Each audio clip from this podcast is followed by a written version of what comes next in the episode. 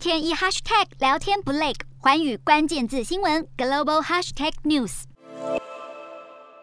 苹果公司十九号在官网发布公告，表示为了逐步实现净零碳排目标，苹果旗下产品将扩大使用再生材料，不但将使用首次引进经过认证的再生金，更将增加一倍以上的再生钨、稀土元素和钴的使用量。苹果在官网提到，二零二一年苹果所有产品中铝金属有百分之五十九是来自再生来源，许多产品的外壳更采用百分之百的再生铝金属。而针对二零二五年包装零塑胶化的目标，也有重大进展。二零二一年，苹果产品的包装中，塑胶仅占了百分之四，和二零一五年对比，苹果包装的塑胶含量已经大大的减少了百分之七十五。而光减碳还不够，未来的 iPhone SE 可能都是无碳铝做的。苹果将会向加拿大公司 Elysis 购买全球首批商用低碳铝，并计划用在 iPhone SE 上。铝在自然界中含量丰富，并且具有重量轻、强度高、可以回收等等的特质。以减碳来说，是手机、平板等电子产品材料的首首选。尽管像是苹果公司这样的企业正在为环境做出努力，然而全球的绿能转型进程恐怕还是无法如环保人士期待的迅速。毕竟产业进行回收的成本依旧高于传统的开采成本，持续开采矿产和减碳浪潮已经形成拔河的态势。